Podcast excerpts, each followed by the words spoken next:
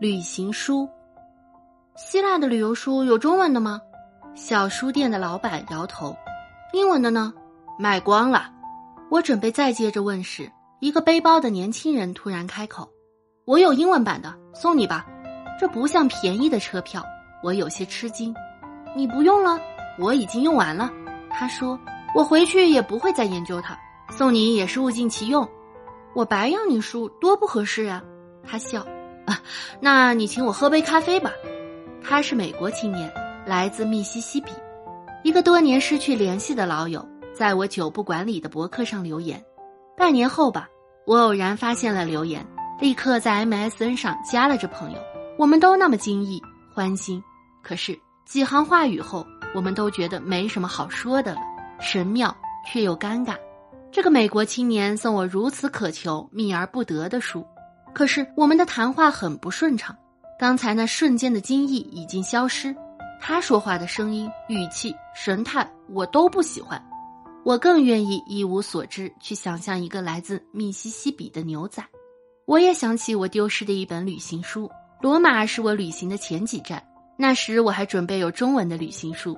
出圣彼得教堂实在太累，遂把书垫地上坐下去，起身后抬腿就走，早忘记了书。走了有五分钟，才想起这事儿，一点没惊慌。虽然刚进罗马，书还没怎么用，中文书别人都看不懂。捡回去干嘛呀？